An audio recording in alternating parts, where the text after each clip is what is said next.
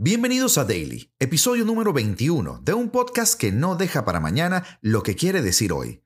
En este nuevo capítulo, Jaque al Jeque, la trampa del Manchester City. Comenzamos.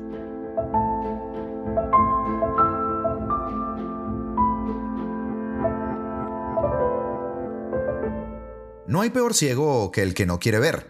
Si alguien se creyó que Erling Braut Haaland fichó por el City sin oposición alguna, porque su papá jugó allí o porque una llamada de Guardiola lo hizo ver la luz, no nos enteramos de nada.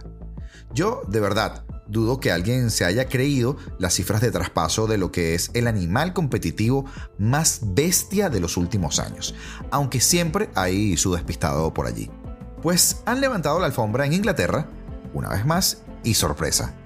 Las sospechas sobre un posible juego sucio del Manchester City han saltado por los aires.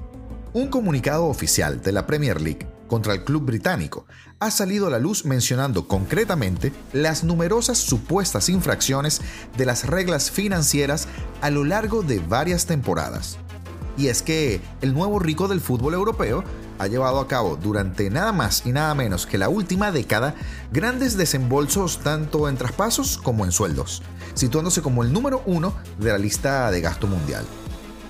A diferencia de otros gigantes continentales, la economía del City se mostró inmune incluso a la pandemia. Y mientras otros clubes tuvieron que vender y contener su gasto, los dirigentes Citizens siguieron tirando de talonario para fichar una estrella tras otra.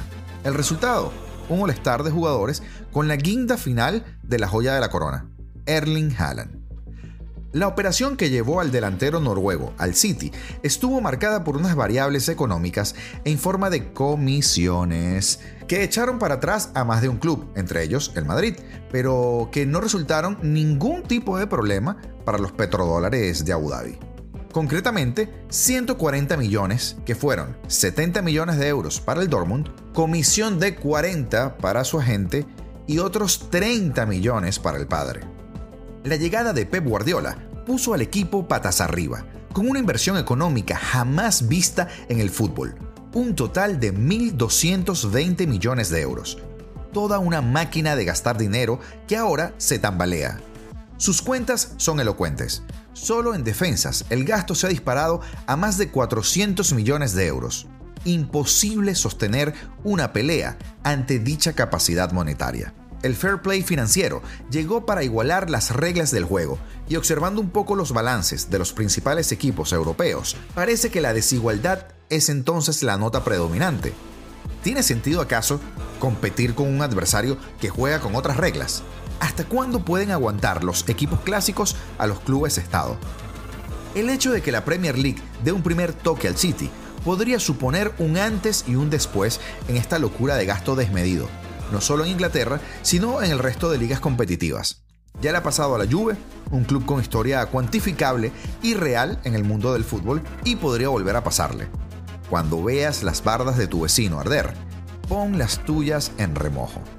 Por su parte, y haciendo leña del árbol que aún no se cae y que ni siquiera sabemos si se va a caer, el presidente de la liga, Javier Tebas, considera increíble que la Premier League haya tardado años en enterarse de los cumplimientos o de los incumplimientos con el fair play financiero del Manchester City que él lleva denunciando desde hace mucho tiempo y aseguró que hay más casos en la liga inglesa. La prensa violinista rápidamente comenzó la campaña de blanqueamiento, recuperando videos del año pasado, haciendo ver que no todo el organigrama del City estaría involucrado, queriendo hacer que parezca un accidente o riéndose de ti en tu cara una vez más. Y ahora, repasemos la actualidad.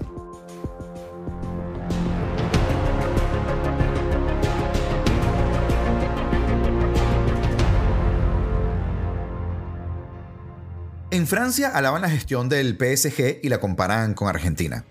El PSG va recuperando efectivos para sus próximos compromisos. Sergio Ramos y Neymar han vuelto a entrenarse, con lo que se espera que su regreso sea pronto. Sin embargo, todos los elogios y las miradas se centran por supuesto en Leo Messi, el salvador del equipo parisino en los últimos partidos. Christophe Galtier fue muy claro en el último partido ante el Toulouse de hacia dónde debe dirigirse el PSG, y abro comillas, Le pido al equipo que juegue para Leo y trabaje para él. Debe estar exento de ciertas tareas. Sus compañeros deberán redoblar esfuerzos para recuperar el balón y crear movimiento para que destile pases, tan escasos en el fútbol actual en espacios tan reducidos. Esto se ha aplaudido en Francia.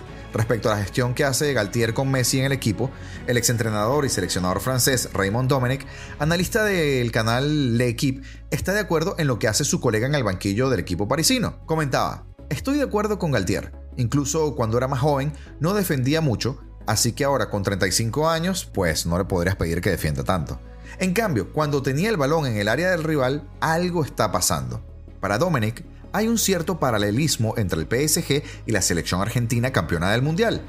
Tiene un equipo en el PSG que en realidad está construido como el de Argentina. Todos están al servicio de Messi que va a marcar la diferencia. Estas palabras remarcarán el rendimiento y el nivel al que está Leo Messi, decisivo en los últimos partidos del PSG ante la ausencia de Neymar y Mbappé. Y ahora hablemos de ese Barcelona de récord. Con el triunfo ante el Sevilla se afianza por supuesto en el liderato e iguala su mejor racha del curso pasado, pero tiene incluso un mejor balance. La última y única derrota de los culés en la competición nacional fue contra el Real Madrid de Carlo Ancelotti, en la jornada 9 del torneo nacional regular disputada el 16 de octubre. Después, solo han vuelto a caer en un choque más, en la fase de grupos de la Champions League contra el Bayern de Múnich. El cruce en el Camp Nou se jugó 10 días después, desde entonces, los culés no han vuelto a ser doblegados. Son 15 encuentros entre la Liga, la Copa del Rey, la Supercopa de España y la Liga de Campeones, en los que su balance ha sido de 13 victorias y 2 empates. No ganó el derby contra el Español y contra el Betis en la semifinal de Arabia Saudí, aunque luego los catalanes acabaron imponiéndose en los penaltis y llegaron a una final que conquistaron. Con esta histórica racha, Xavi Hernández iguala sus mejores registros del curso pasado, en el que también se mantuvo invicto en 15 partidos, los que disputó entre el 23 de enero y el 14 de abril, fecha en la que salió derrotado en el choque de Europa League contra el Eintracht de Frankfurt. Entonces el balance fue de 11 victorias y 4 empates. Los datos actuales son, por lo tanto, incluso mejores que los de la 21-22. El éxito del domingo contra el Sevilla además permite que los catalanes se sigan afianzando en el liderato. Y cerramos con una nota que aparecía en el diario Marca sobre lo que le preocupa a Ancelotti para el Mundial de Clubes. El Real Madrid viaja a Marruecos para disputar la semifinal del torneo frente al conjunto egipcio Al Ali. Tenemos que pensar en el Mundial de Clubes que es un torneo en el que tenemos mucha ilusión. Esto eran palabras de Carlo Ancelotti, que se mostró así de contundente tras la dura derrota frente al Mallorca 1-0 en Son Moix. El técnico italiano quiere dejar atrás la derrota liguera y en su cabeza tan solo tiene espacio para pensar en el próximo objetivo del equipo blanco. Conoce perfectamente el exigente calendario que se le avecina al Real Madrid en el mes de febrero, pero ahora mismo sus preocupaciones se centran en el 11 que podrá utilizar ante el Al-Ali en la semifinal del torneo. El entrenador italiano estudia desde hace un tiempo cambiar el sistema de juego del habitual 4-3-3 a un 4-2-3-1.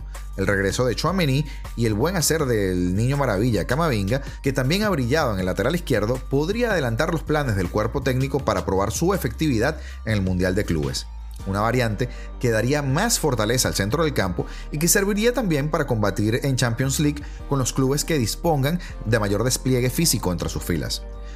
Comillas, es un sistema que me gusta, sobre todo en el aspecto defensivo. El mediapunta depende. A veces hemos jugado con Modric ahí, Asensio, Rodrigo.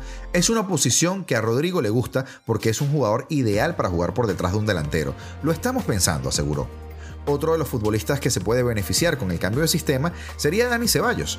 El de siempre ha dejado clara su predilección por la posición de media punta y en sus inicios, tanto en el Betis como en la sub-21, sus mejores actuaciones siempre llevaban la firma en la espalda del 10. Sobre Benzema, pues se ha comentado que el 9 no va a forzar para el Mundial de Clubes. Una de las preocupaciones del entrenador es cómo suplir la baja de Benzema tras sufrir molestias en la parte posterior de la rodilla durante el partido ante el Valencia. Hay opciones de que llegue a la final del sábado y por eso viajará, pero Ancelotti no le va a forzar y se esperará a la evolución en estos días en Marruecos para valorar si juega a la final. El delantero francés había recuperado su gran nivel tras aportar 7 goles y 2 asistencias en los últimos 9 partidos en los que ha participado con el conjunto blanco. Cuando Karim no ha estado sobre el verde, los galones del 9 pasan a Rodrigo. De los 10 partidos en los que no ha estado el francés, 9 por lesión y en Cáceres por descanso, el joven brasileño ha ocupado en 9 ocasiones la posición de delantero centro en el esquema del Madrid.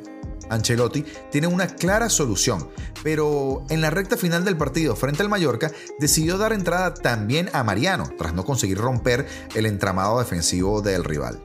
Sobre Courtois hay sentimientos encontrados. El portero belga fue sometido el día de hoy a una ecografía que ha dictaminado que la lesión es mucho menor de lo que se podría pensar no viajará con el resto de sus compañeros, pero no se descarta que pueda unirse a la expedición a partir del jueves o el viernes si las sensaciones son buenas y por supuesto si el Real Madrid logra la clasificación para la final. Por otro lado, el regreso de Alaba frente al Mallorca libera un poco la enfermería blanca que había estado bastante convulsa. Vuelve justo cuando se ha lesionado Militao, con problemas en el abductor, para reforzar una defensa en cuadro. Y aquí se abre un abanico de posibilidades para Ancelotti, que tendrá que decidir antes de medirse al Al-Ali. Alaba podría recuperar el lateral izquierdo, dejando en el centro de la saga un Nacho Rudiger y en el lateral derecho a Carvajal. Otra alternativa sería desplazar a Nacho al lateral y que Alaba acompañe a Rudiger como pareja de centrales o la posibilidad de dar continuidad a Camavinga en el lateral y abro comillas. A él no le gusta ser lateral izquierdo, pero a nosotros sí, aseguró Ancelotti. Lo fuerte es que el Madrid jugará hasta 7 partidos en 4 competiciones diferentes, 3 de liga, que serían Elche, Osasuna y Atlético, dos del Mundial de Clubes, si se gana la semifinal, uno de Copa del Rey contra el Barcelona y uno de Champions frente al Liverpool. Todo esto en un mes, un calendario de infarto para un mes que viene con muchas curvas. En las próximas semanas el equipo de Carlo Ancelotti se juega prácticamente cuatro títulos y el objetivo es alcanzarlos todos, porque el Madrid no tira competiciones. O al menos esto ha dicho. Abro comillas, no vamos a tirar competiciones. Estamos en finales de Copa, en octavos de la Champions y en la competición más importante en semifinales de un Mundial de Clubes y en la pelea por la liga. No vamos a tirar ninguna competición porque el club no lo hace. Tenemos que dosificar a los jugadores porque tenemos un calendario increíble, cierro comillas, aseguró antes del partido frente al Valencia. Habrá rotaciones obligadas por las bajas que arrastra el conjunto blanco y otras pensando en las finales que tiene a la vuelta de la esquina. Y te recordamos si estás escuchando este podcast a través de cualquiera de las plataformas de podcast como lo son Spotify, como Apple Music o Apple Podcast en este caso, como lo puede ser Google Podcast o el mismo Amazon Music, que también lo colgamos en nuestro canal de YouTube y de la misma manera podrías seguirnos tanto en Instagram como en Facebook como en TikTok, porque estamos allí para llevarte todo sobre el deporte más hermoso del mundo. Y si tú disfrutas tanto de este deporte como nosotros, entonces estás en el lugar correcto. Ya será hasta mañana.